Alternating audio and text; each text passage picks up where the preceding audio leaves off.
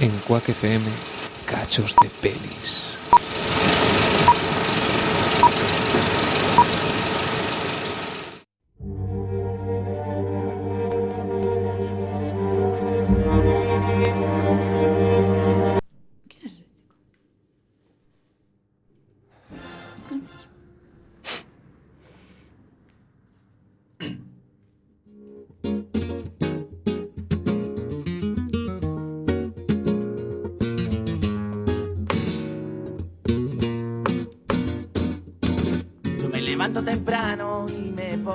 Entramos en Radioactiva, el programa del refugio del albergue Padre Rubinos.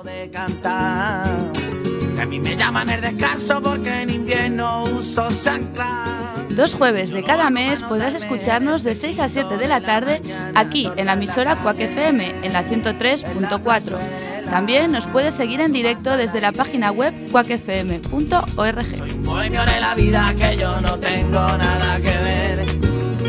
la vida que yo no tengo nada que ver y después de todas estas fiestas, de tanto turrón, villancicos y comilonas, vuelve toda la normalidad y con la normalidad vuelve radioactiva. Nosotros desde aquí tenemos como propósito de año nuevo seguir amenizando las tardes de los jueves, contando con numerosas voces que nos acompañarán cada programa y haciéndolo siempre lo mejor posible. A mí me fresca, yo lo asumo, me lo humo y me escapo por te quiero, te quiero, como la y hoy, para retomar el parón de las Navidades, comenzaremos repasando la actualidad de manos de nuestros fantásticos colaboradores Luis Velasco y Juan Carlos de Gracia. A continuación, en los deportes, el mismo Luis Velasco nos hará un recorrido sobre dos deportes de una manera muy especial. No se lo pierdan, será en unos minutos la el banco, te canto en la calle larga. Y en Todos por Igual, el entrevistador se convierte en entrevistado. Juan Carlos de Gracia será el encargado de sacarle todos los detalles a una persona que ya se estrenó hace unos programas aquí en Radioactiva. En unos minutos sabremos de quién se trata.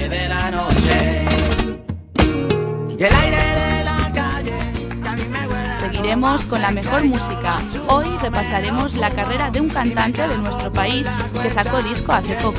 Será en espacio musical con José Antonio.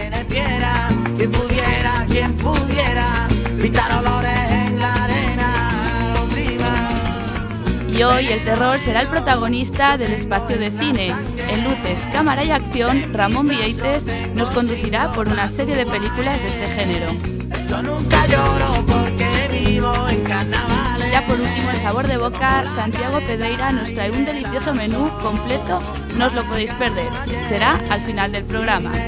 Este programa está realizado por muchas personas del refugio del albergue Padre Rubinos. Algunos nos acompañarán hoy aquí con sus voces y otros nos escuchan desde el refugio.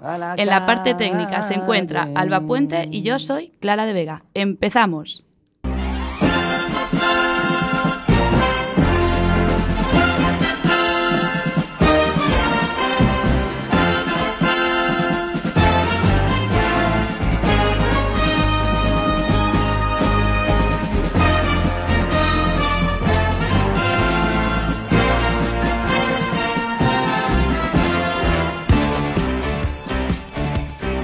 Comenzamos Radioactiva, como siempre, presentando a las personas que nos acompañarán durante todo el programa.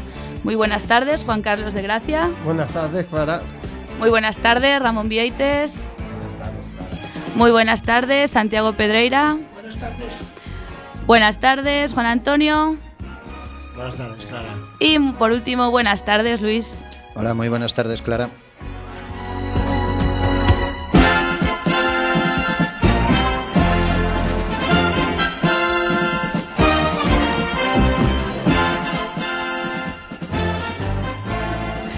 Y empezamos con los temas de actualidad. Como dijimos en la cabecera, nos traen las noticias sobre nuestra ciudad eh, Luis Velasco y Juan Carlos de Gracia. Bueno, Luis, cuéntanos, ¿qué, estuviste indagando por ahí? ¿Qué nos traes hoy? Bueno, indagué un poco por internet, por el periódico de La Voz de Galicia, saqué pues unas cuantas cuestiones que me parecen interesantes para los oyentes. Y si os parece y sin más, pues empezamos con la primera. La Voz de Galicia. La Casa de las Ciencias muestra estos días una espectacular exposición titulada Paisajes Astronómicos, más allá del ojo humano, en la que se pueden ver impresionantes imágenes que unen lo terrenal y lo astral. Así, gracias a las técnicas de astrofotografía, se puede observar, por ejemplo, un paisaje del macizo de Trevinca, en cuyo cielo se observa la Vía Láctea en todo su esplendor y rodeada del fenómeno Airglow, niebla verdosa. Otra de las obras que componen esta muestra es una vista de la bocanada de la Ría de Vigo, tomada desde el monte Cepudo. En ella se pueden seguir los trazados que realizan las estrellas. Estas y otras fotografías están ubicadas en la planta baja de la Casa de las Ciencias. El horario de apertura es de lunes a viernes, de 10 a 6 horas y de 11 a 7. Los fines de semana y festivos, con entrada de 2 euros, más otros 2 si se accede al planetario. Segunda cuestión, la voz de Galicia. La exposición de correos y el Programa Mundial de Alimentos toma rumbo a Vigo. El jefe de la, de la oficina en Madrid del Programa Mundial de Alimentos, Antonio Salor Pons, ha clausurado el pasado 12 de enero en las oficinas centrales de correos en A Coruña la exposición Entregados, Hambre Cero. La exposición reúne 140 fotografías con las que pretende mostrar un paralelismo entre correos y el Programa de Naciones Unidas. La muestra, que se expuso por primera vez en la Oficina de Cibeles de Madrid, viajará ahora a Vigo antes de, de recorrer otras 11 ciudades españolas.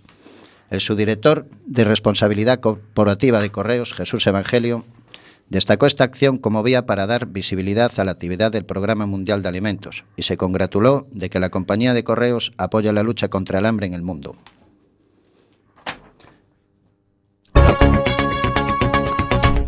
La opinión. Rescate de un coche tras caer al mar en Oportiño. Las autoridades investigan cómo se precipitó al agua el turismo, que estaba vacío cuando fue recuperado. Efectivos de las fuerzas y cuerpos de seguridad han recuperado esta mañana en Oporteño de A Coruña un turismo que se precipitó al mar por causas que se investigan. El automóvil estaba vacío en el momento de ser recuperado del agua y las autoridades policiales investigan las circunstancias en las que cayó al mar. Y seguimos con la agenda cultural que nos ofrece eh, nuestra ciudad. ¿Qué nos recomiendas para este fin de semana, Juan Carlos? Este fin de semana tendrá lugar el gran estreno de la última obra de teatro Don Noroeste, dirigida por Eduardo Alonso, Palabras Malditas. Es una obra centrada en la oscura España de la posguerra. Narra la historia de dos seres marginados, un profesor expulsado y una prostituta que se esfuerzan por encontrar la felicidad un perseguido profesor experto en poesía francesa y una prostituta coinciden en una sórdida pensión en La Coruña, en los años 40, en plena época de represión y asesinatos. A pesar de las aparentes diferencias que los separan, se aferran el uno al otro como a la única tabla de salvación en el inmenso océano de la soledad, y entre los dos formarán un tándem pletórico de inspiración con las actuaciones estelares de Miguel Insúa, Sara Casanovas y Luma Gómez. No os podéis perder Palabras Malditas en el Teatro Colón, los días 15 y 16 a las 8 y media de la tarde. Podéis recoger las entradas en Plaza de Orense de lunes a viernes de 9 y media a 1 de la tarde y de 4 y media a 7 y media. También en la taquilla del Teatro Rosalía, pero solo los días de función. Y el domingo 16 también tenéis una cita con el musical.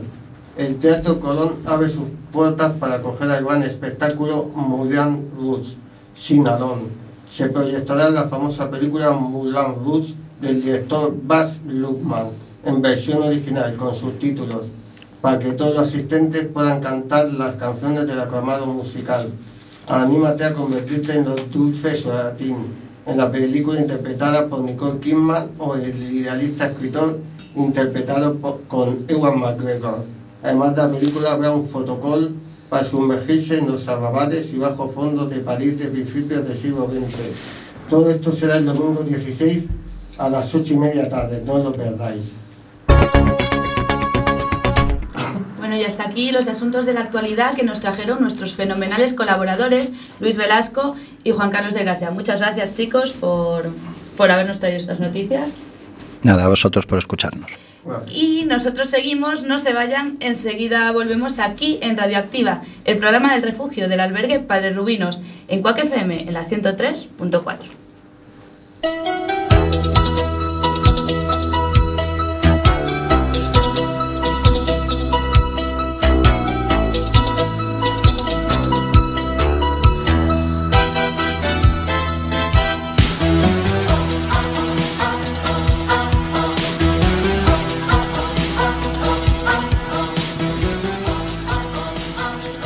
hoy en la sección de deporte eh, da un giro de 360 grados.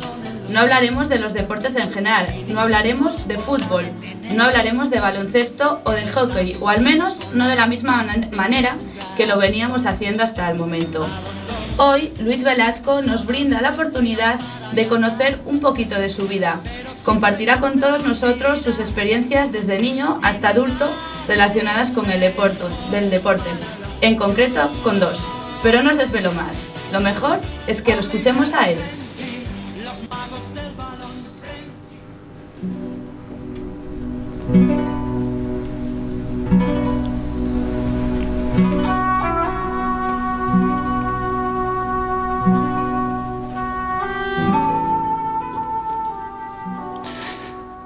Mi historia con el deporte. Hola, buenas tardes. Mi nombre es Luis Velasco. Os voy a relatar mi historia con el deporte. Nací el 9 de abril, allá por el año 77. Hasta que tuve seis años, recuerdo que mi deporte era correr, correr y correr. Para todo corría. Estaba interno en la ciudad de los muchachos Agarimo, un colegio subvencionado por donaciones por aquella época. Entonces teníamos que colaborar en todo, limpiezas, animales, invernaderos, cajas para indités, etc. O sea, que éramos hasta autosuficientes, se podría decir, llegando a tener nuestro propio gobierno interno con presidente, ministros y delegados, e incluso nuestra propia moneda. Le dábamos utilidad dentro del centro llamada Garimos, pues con todo esto y los estudios poco tiempo libre tenía. De ahí lo de correr, correr y correr, y si fuera poco, en nuestros ratos libres jugábamos al pañuelo, que era también de correr. A algunos les traerá recuerdos.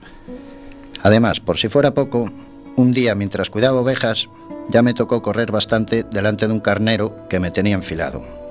Cada vez que me veía, a por mí que iba. Así que hasta esa edad corrí más que Forrest Gump, aunque a mí no me creció la barba como a él en la película. En esa época estaba en auge aquí en La Coruña el Liceo Caixa Galicia de hockey sobre patines y a nuestro centro llegaban invitaciones para ver los partidos de los domingos, aquí en el pabellón de Riazor. Recuerdo la ilusión que nos hacía ir. Si me lo permitís, y dado que es una sección de deportes, os haré un breve resumen sobre la trayectoria del Liceo Caixa Galicia.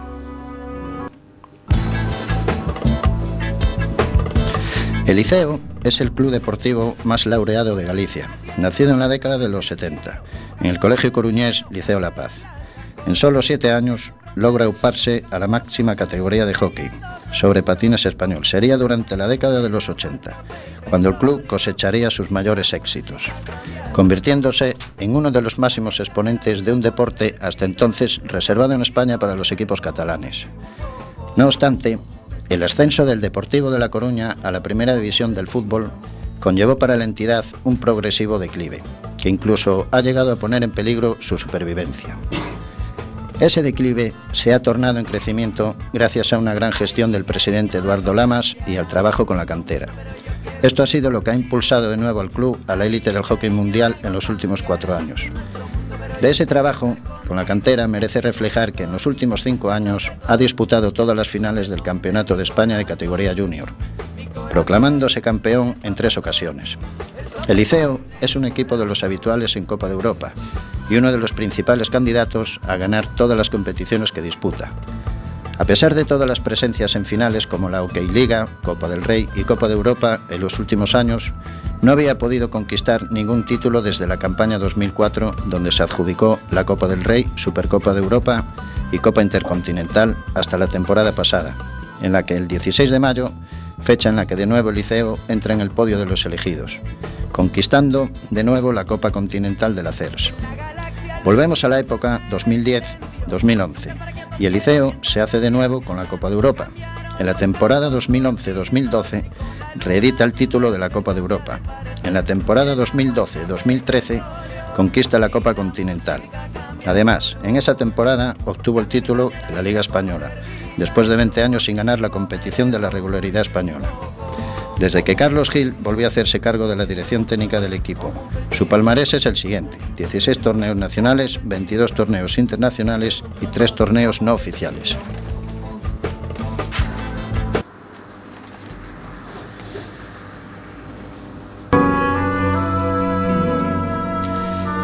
El caso es que de tanto ir a los partidos nos fuimos aficionando e introduciendo en ese mundillo. Bueno, y ya sabéis cómo es. Todos sabíamos de reglas, nos creíamos mejor que el entrenador, gritábamos desde las gradas cómo debían jugar. Nosotros, unos niños de edades entre 6 y 12 años, en mi caso 9. Vamos, éramos algo así como los adultos de hoy, que saben mucho de fútbol y debatimos cómo tienen que jugar, como si los profesionales fuéramos nosotros. Disfrutábamos mucho y todos queríamos ser ellos, Huelves, Martinazo, Areces. Luego, poco a poco, fuimos a verlos entrenar y claro, como buenos niños que éramos, llegábamos al centro y jugábamos a hockey. A pesar del poco material del que disponíamos y lo limitado de los recursos, no pudieron con la imaginación de un niño que junto con una gran ilusión nos las ingeniábamos para jugar. En vez de patinar, corríamos. En lugar de sticks, cualquier palo valía. En vez de porterías, las mesas de estudio viejas o rotas. Y en vez de la bola de hockey, piedras o pomelos que nos daban y escondíamos para jugar aunque conllevara algún castigo. Yo, como era de los que menos carácter tenía, pues ya os podéis imaginar, aquí en medio obligaron a ser el portero, si quería jugar, vaya. Me estrellaban pomelazos, limonazos y alguna que otra piedra también impactó en mi cuerpo menudo. Pero esa ilusión de querer ser como, nosotros, como nuestros ídolos, en mi caso Huelves, que era el portero entonces del liceo, podía más que los moratones con los que terminaba el partido. Poco a poco íbamos perfeccionando el estilo e incluso los colegios nos daban material roto que nosotros nos encargábamos de arreglar, usando viejos playeros que atornillábamos a las planchas de patines, que nos daban, también recuerdo que las ruedas eran una de cada color, ya venían gastadas y nosotros, como entrenábamos en cemento, se desgastaban más, hasta llegar a quedar cuadradas de frenar y patinar. Parecían las de los picapiedra. Pero el entrenar así hizo que poco a poco fuéramos destacando. Nos invitaban a torneos de alevín e infantil, las categorías de hockey que jugaba. Dábamos la sorpresa en alguna ocasión, nos fueron dando material homologado la Diputación de La Coruña y donaciones de equipos como Dominicos, Otero Pedrallo, Obradoiro, etc. Pero sobre todo el Liceo Caixa Galicia. Con material homologado nos pudimos federar. En el primer año y el primer partido que jugamos fue un desastre. Perdimos 15-1 contra el Traviesas de Vigo. Pero partido a partido mejorábamos y nos habituábamos a las normas y formas de juego, hasta el punto de hacer un nombre. Club Hockey Patines Agarimo, Ganábamos en muchas ocasiones e incluso conseguimos una liga disputándosela al Liceo en el último partido de liga ganando 3-5. Cabe destacar que también llevamos los trofeos de portero menos goleado, máximo goleador y jugador más espectacular. Siempre estará en mi memoria ese día, y no por la victoria que valió una liga y contra el Liceo, sino que la chica de mis sueños del internado me besó después del partidazo que me marqué como portero. Así fui creciendo entre entrenos y partidos, alternando con otros deportes como el fútbol.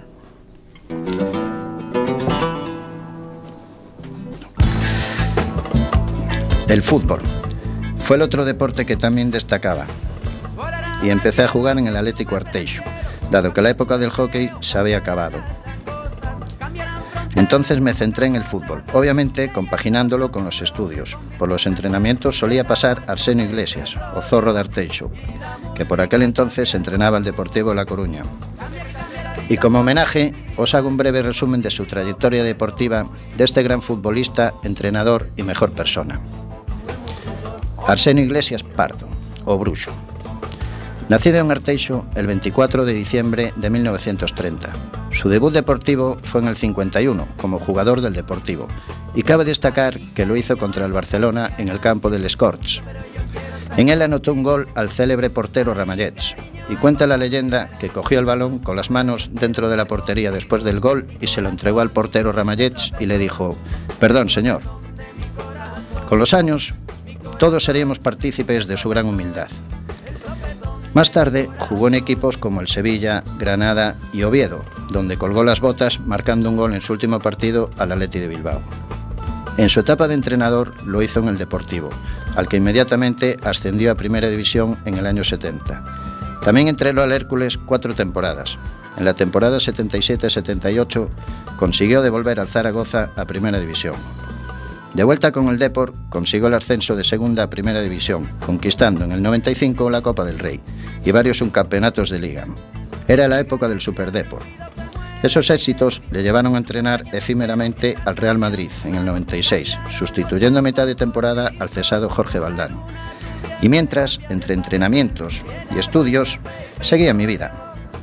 En un entreno, un día, apareció Arsenio y se fijó en tres chavales que entrenábamos, entre ellos yo, y empezó a mantener conversaciones con Lareiras.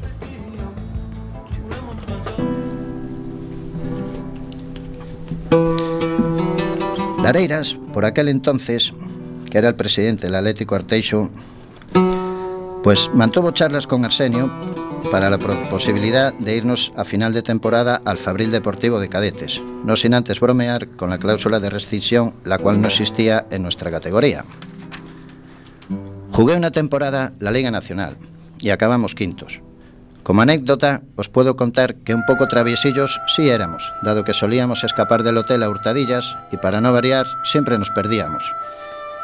Y nos acababa llevando la policía para el hotel. Buenas broncas nos caían y nos castigaban al banquillo, pero siempre acabábamos jugando porque, modestia aparte, éramos rebeldes sí, pero buenos jugadores.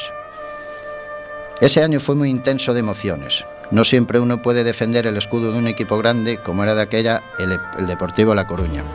Y si me lo seguís permitiendo, os abrevio la historia de este gran club.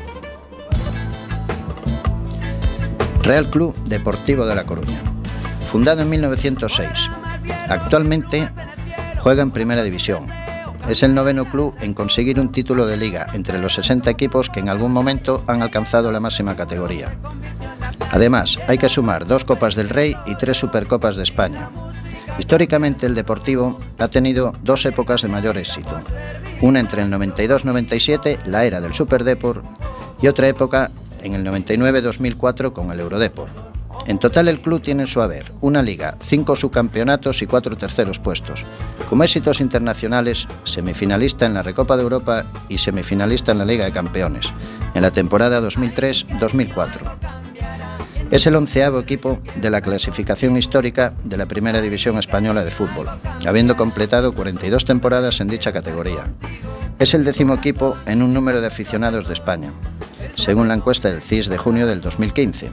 El club cuenta en la, actualidad perdón, con 179 peñas y más de 24.000 socios, según la IFFHS. Fue el equipo número 31 de Europa en la primera década del siglo XXI y 36 del mundo en 2004. Ocupó el sexto lugar en coeficientes UEFA.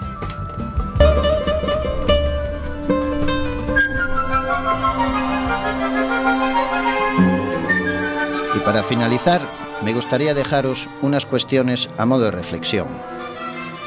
¿Por qué si, por qué, si no se tiene recursos o familia detrás, ¿no se puede seguir haciendo una carrera deportiva?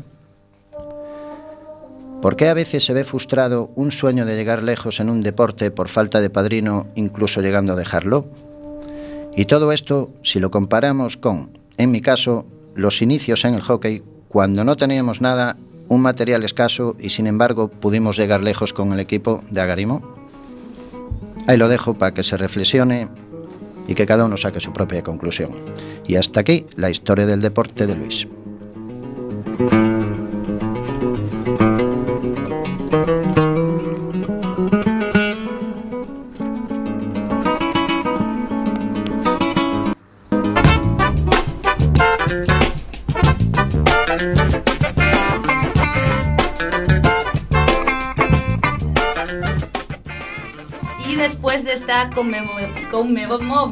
Conmovedora eh, historia que nos dejó Luis, pues nosotros seguimos aquí en Radioactiva, en Cuac FM, en la 103.4. Ahora eh, es el turno de Todos por Igual, la sección de las entrevistas. Hoy también una entrevista muy especial a una persona que ya estuvo aquí como entrevistador, ahora se vuelve entrevistado.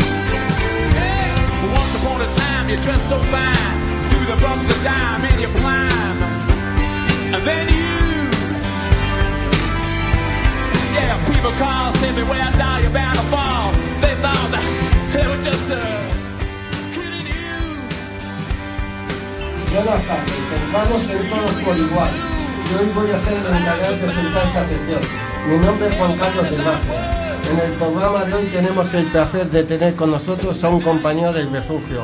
Su nombre es Javier Cabanas. Él ya ha venido como entrevistador en otra ocasión al programa, pero hoy, hoy decidió brindarnos la oportunidad de conocerle un poco más. Tenemos el lujo de poder charlar con él y conocer detalles de su vida. Bueno, Javier, bienvenido al programa. Buenas tardes. Buenas tardes. ¿Cuáles son tus inicios laborables? Bueno, mis inicios laborables fueron repartidor de frutas y verduras trabajando en el mercado central. Y ese fue mi primer trabajo. Luego empecé con la construcción y luego pasé a trabajar en hostelería, ayudante camarero, ayudante de cocinero. Y, y luego ah, trabajé pescando en Riazor con una lanchita que de eso tengo una anécdota muy bonita y esos son mis trabajos. Y de esos comienzos que, de los que me hablas, ¿cuál, ¿cuál es lo que te ha parecido más duro?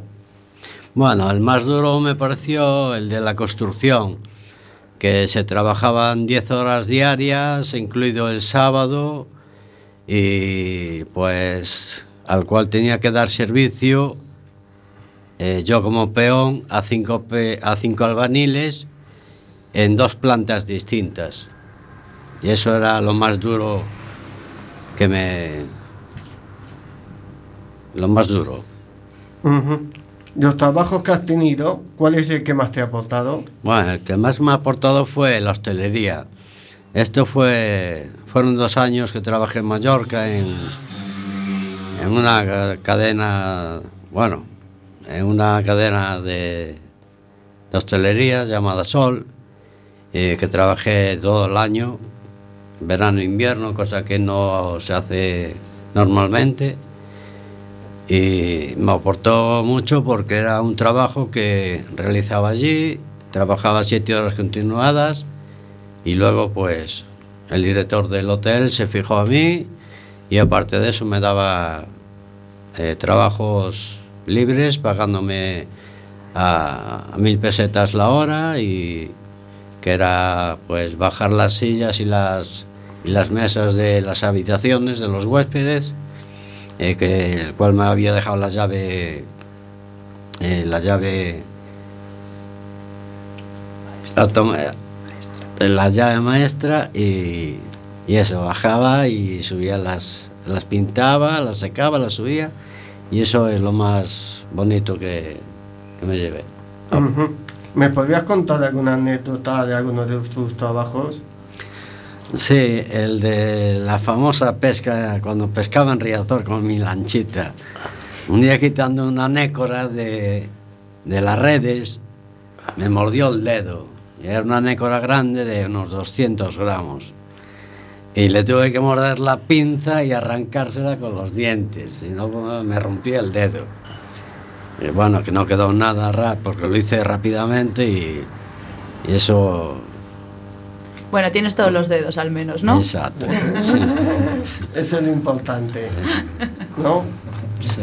Y cambiando un poco de tema, ¿cuáles son tus principales aficiones, Javier? Bueno, mis principales aficiones es pasear, escuchar música, andar en bicicleta y eso son las, las más importantes. Y hablando de esas aficiones, mencionaste la música. ¿Qué, qué tipo de música te gusta? Bueno, tipo de música me gusta casi toda en general, pero normalmente pop, rock y algo duro así, de todo un poco. De todo tipo de música, Sí. ¿no? Sí. Ujú. Y por último, Javier, cuéntanos cómo estudiarías actualmente. Bueno, pues mi día actualmente, ahora mismo, pues me levanto a las 7 de la mañana, me hago mis cositas, pues dependo de, de un centro social donde normalmente voy a desayunar, a comer, a cenar, porque soy una persona sin recursos y, y eso es lo que, lo que hago en mi día libre, aparte de estar allí haciendo actividades con los educadores y, y gente profesional del, del, del Padre Rubinos. Ese es el día a día, normalmente.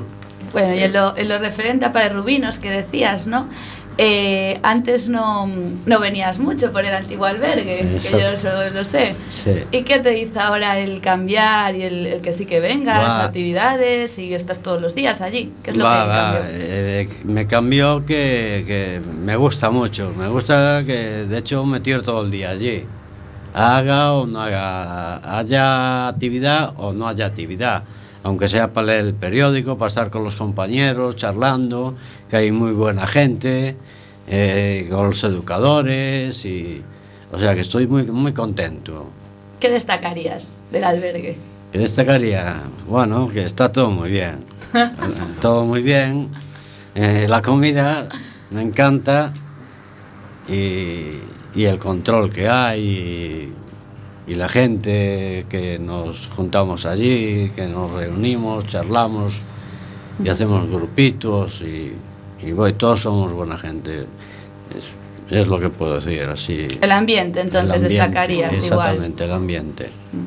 Y de las actividades, que hay un, bueno, una variedad bastante importante, ¿cuál, ¿cuál te gusta más? O bueno, ¿cuál es, no sé? Eh, tengo una actividad que estoy. Tengo una profesora que se llama Esther, y que estoy aprendiendo a coser y se me está dando muy bien. Se me está dando muy bien, de hecho. Y, y me la doy gracias a ella porque me está enseñando a manejar la máquina y cómo es. Y, y bueno, pues lo, ya prácticamente sé casi hacerlo, montarlo todo y, y bueno, la- pues para la semana que viene, si Dios quiere, pues igual me pongo a hacer bolsas para... Sí, para el albergue, para... Cara, o sea que poquito a poco, de no tener ni idea de nada de costura, Es- ahora vas a empezar ya a lo Exactamente. grande. No sabía coser, no sabía hacer nada y sobre costura y, y ahora sé pues coser con la maquinita eléctrica esta que es estupenda y, y me encanta. Lo paso que no me entero ni de fumar el cigarro, de, de la hora de descanso. Bueno, pues muchísimas gracias por haber venido y contarnos tus experiencias y tu vida, Gracias. por haberla compartido con nosotros. Muchas gracias. Muchas gracias, Javier. Vale.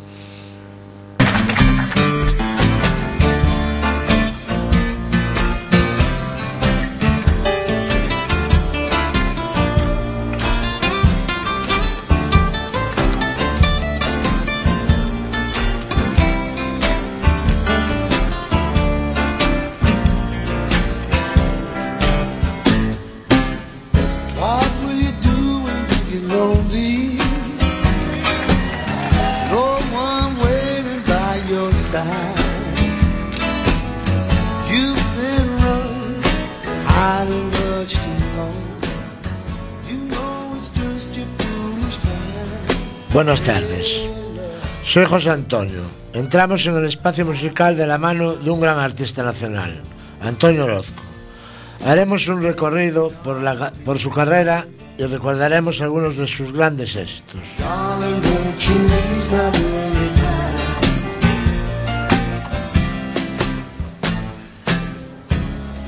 Antonio José Orozco Ferrón, nacido en Sevilla en el año 1932, es un cantante y compositor español. Ha vendido más de 600.000 copias a nivel nacional.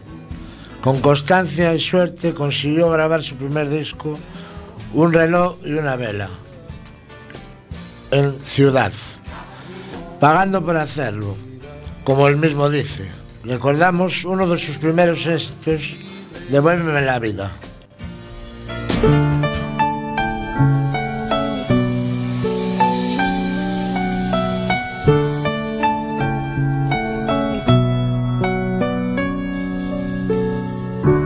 Pido perdón por no haber escuchado tus ruegos.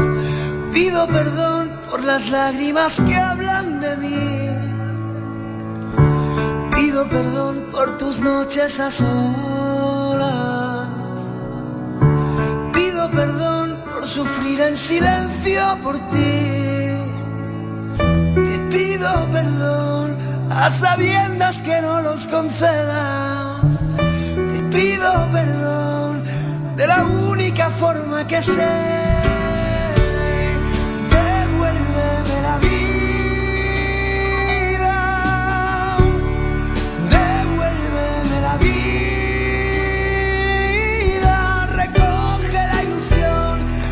Me arrancó tu corazón.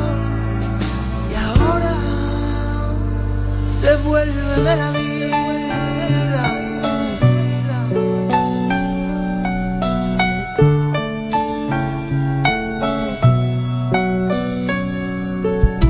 Yo volveré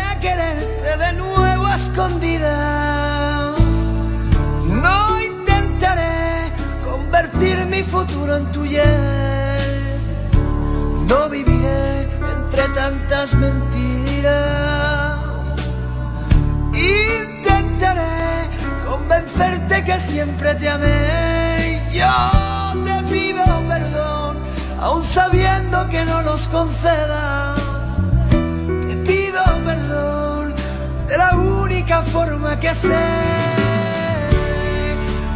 Antonio Orozco es uno de los artistas españoles más destacados. Ha vendido más de medio millón de discos en su carrera y ha realizado más de mil conciertos a lo largo de su carrera profesional. En el 2005 edita un disco, Antonio Orozco, que es una recopilación de sus 12 mejores canciones, con las que se da a conocer en América Latina y otras partes del mundo. En España, este álbum recopilatorio incluye dos canciones a, mayores que la edición de América Latina. Disfrutamos de una de ellas, Soñando Volver.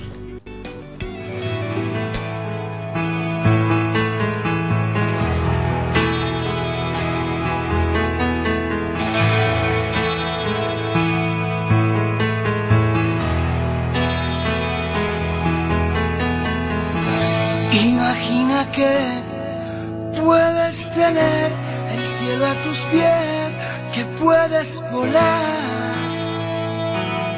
Por mares de miel, que puedes tener un mundo al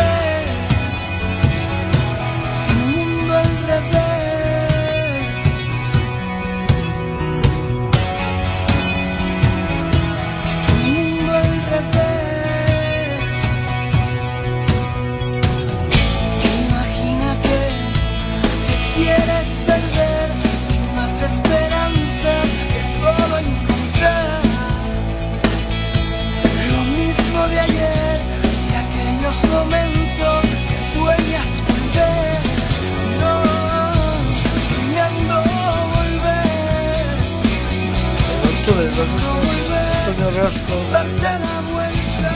se estrena en la pequeña pantalla, participando en el programa La Voz. Este mismo año saca a la luz un nuevo single, Llegará.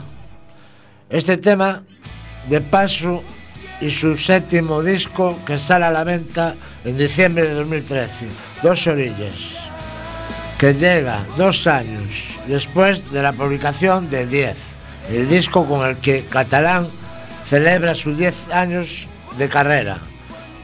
Con este nuevo trabajo el cantante logra ser disco de oro en tan solo 24 horas y disco de platino en dos semanas. Escuchamos el aclamado single, llegará.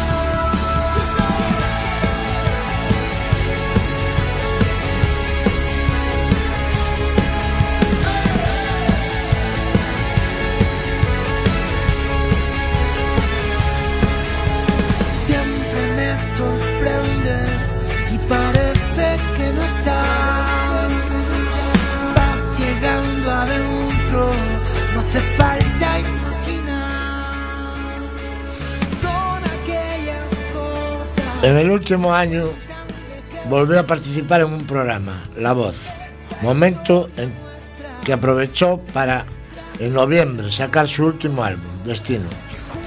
En él, en él el compositor cuenta que ha sido más sincero que nunca. A través de sus canciones llegó a ser disco de oro en al menos 48 horas.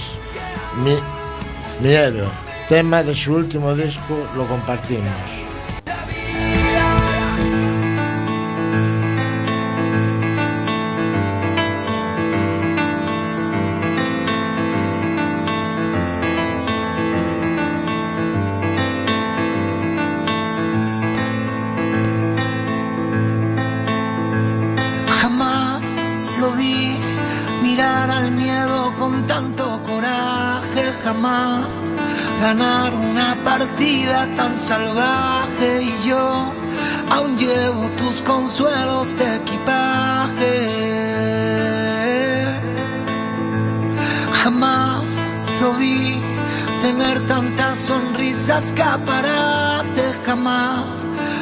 Tantos tormentos y desastres y tú otra vez cambiando lágrimas por baile.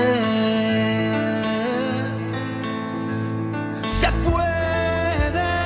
Antonio estará en La Coruña, en concierto en el Palacio de la Ópera, el próximo 13 de marzo. Las, en- las entradas estarán a la venta con un precio entre 25 y 100 euros.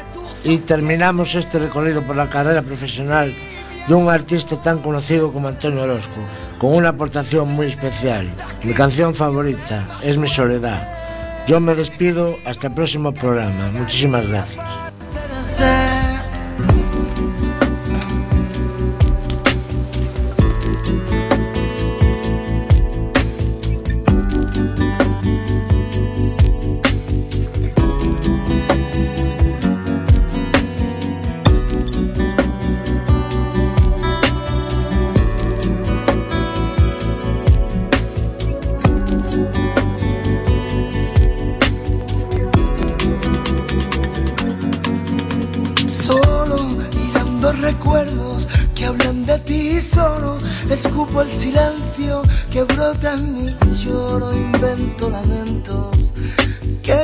Disfrazan verdades que encuentro miento y escondo la angustia al descubrir que miento por la cobardía que vive en mí. Lloro y asumo en silencio los errores que tuve y enseñan saber es mi soledad la que me insulta pegada a mi piel la que me grita tienes que aprender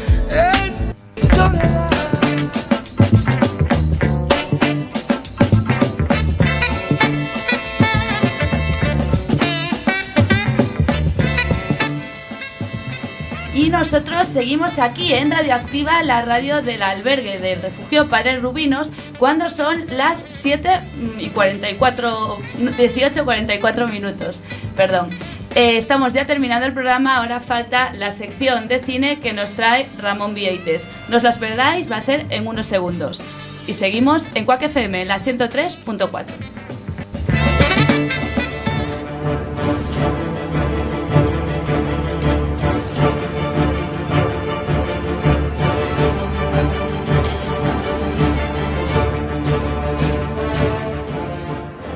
Buenas tardes, empieza luces, cámara y acción. Soy Ramón Vieites. Hoy en nuestra sección vamos a hacer un, un repaso sobre el cine de terror más actual.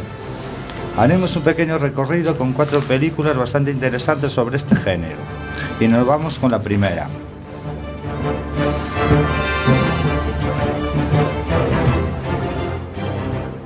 Está detrás de ti. Es una película muy intrigante.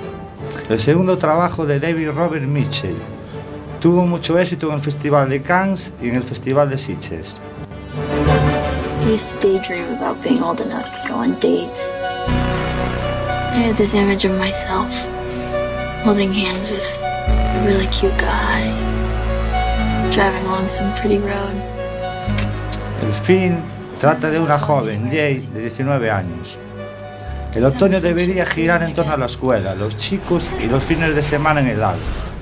Pero tras un encuentro sexual aparentemente inocente, se encuentra a sí misma plagada de visiones extrañas y con la sensación ineludible de que alguien o algo la está siguiendo. Enfrentada a esta carga, Jay y sus amigos adolescentes deben encontrar la manera de escapar de los horrores que parecen estar a solo unos pasos de distancia.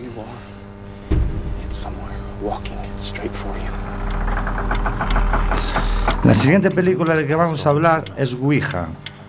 Fue estrenada el pasado 2014.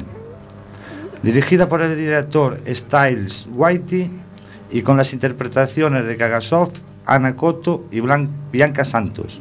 Supone otra imprescindible para los cinéfilos del terror. ¿Nunca habéis pensado que cuando un ser querido muere tiene que haber una forma de hablar con esa persona? ¿Quieres hablar con Debbie? Sí. Aquí es donde murió Debbie. Creo que esto no es una buena idea. El film cuenta la historia de un grupo de jóvenes que utiliza una Ouija para tratar de contactar con una amiga que ha fallecido recientemente. Los problemas surgen cuando, sin querer, convocan a una presencia oscura. Adaptación del juego del tablero de Grasbook, aconsejable para los amantes del terror.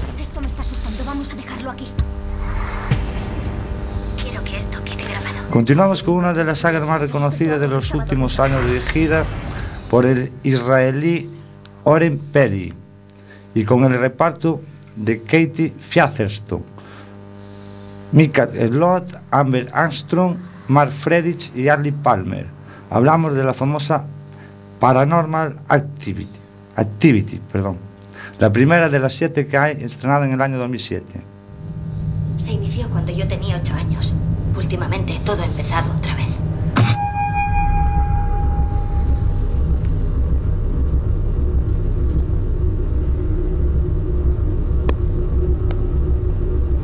Esta película trata sobre una pareja feliz. Joven y de clase media ve su vida atormentada por un espíritu demoníaco. Voy a grabar para verlo. Ella es una estudiante que está a punto de graduarse como profesora y él, un corredor de bolsa que trabajaba desde su casa. Viven desde hace tres años en una casa que hasta el momento les parecía completamente normal. Pero, inesperadamente, extraños fenómenos paranormales empiezan a perturbar sus vidas. Destacamos que este film casero de bajísimo presupuesto, apenas 11.000 dólares, consiguió casi 8 millones de dólares de recaudación en su primer fin de semana en Estados Unidos. Y que luego no solo no bajó, llegó a ponerse líder de taquilla en su quinta semana y llegó a superar los 100 millones. Aconsejable para los grandes cinéfilos del terror.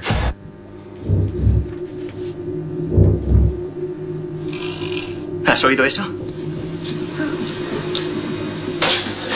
Por último, nos vamos con Maggie, una película dirigida por Harry Johnson. En ella actúa inesperadamente en una película de terror Schwarzenegger, además de Abigail Breslin y Holly Richardson, entre otros.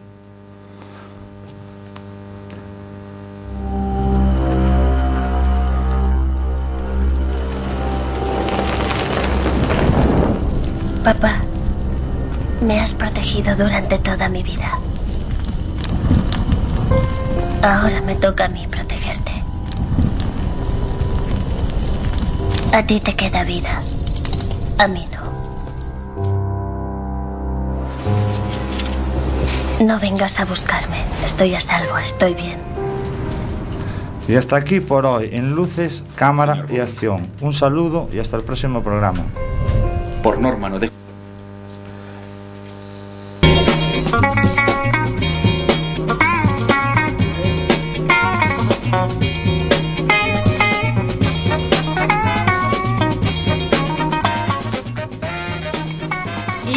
continuamos en la recta final del programa cuando son las 18.50 minutos, una hora menos en Canarias. Recuerden, estamos en Radioactiva, el programa del albergue del refugio Padre Rubinos. Eh, continuamos con la sección de, co- de cocina que nos trae eh, Santiago Pedreira. No se la pierdan, estamos ya al final del programa.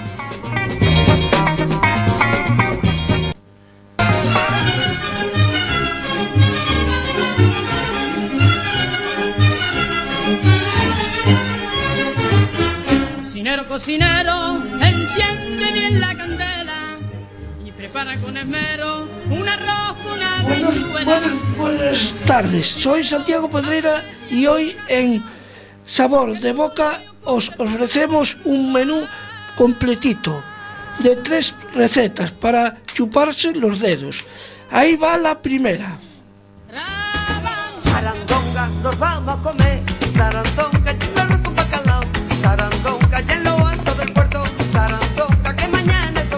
Eh, es un plato de nuestra tierra, pulpo a la gallega.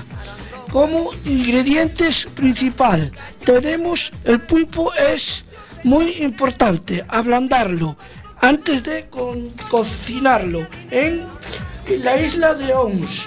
La ablandan golpeándolo contra una piedra. Pero si lo congelamos, el resultado es el- prácticamente el mismo. Ayuda a que la carne quede más tierna. Eh, así que lo único que debemos de hacer es congelarlo. Si lo hemos comp- comprado fresco o com- comprarlo directamente congelado. Sacamos el pulpo un día antes de congelarlo, de congelarlo y lo pasamos al frigorífico para que se descongele a la hora de cocinarlo. La pasamos un poco por agua fría para quitar posibles impurezas.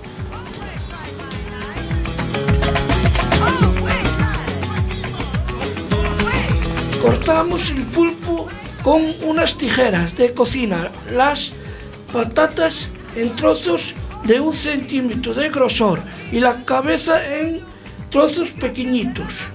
Los servimos en un plato de madera con una base de patatas, salmón, salamos con sal gorda y polvoreamos con el pimentón picante o dulce y rociamos con un poco de aceite.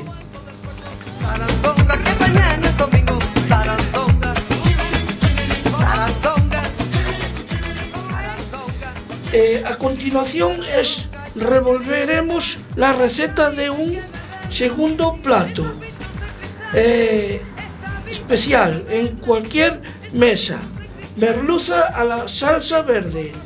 Ingredientes: cuatro rodajas de merluza, una cebolla pequeña, dos dientes de ajo, medio vaso de vino blanco, un vaso de caldo de pescado, una cucharada de harina.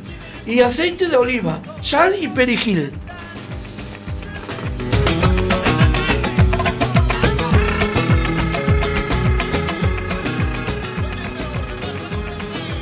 Brazo de gitano. Para elaborarlo necesitaremos las siguientes ingredientes.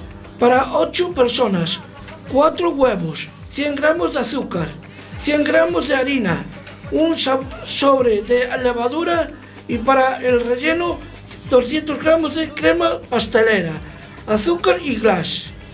Para hacer un rico brazo de gitano, lo primero que ah, debemos de hacer es batir las yemas con la mitad de, del azúcar hasta que estén espumosas. A continuación se montarán las claras y a punto de nieve y cuando estén casi sin montadas, mon, montadas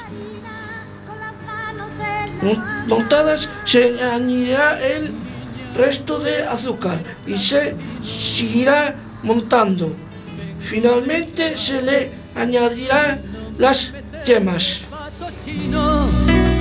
a ver si me alineas un gazpacho con su ajo y su pepino.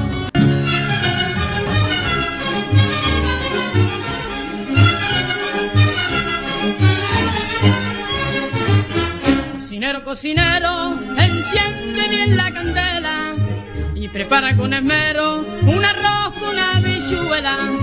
Cocinero, cocinero, Yo me despido en sabor de boca. Hasta el próximo programa. el futuro muy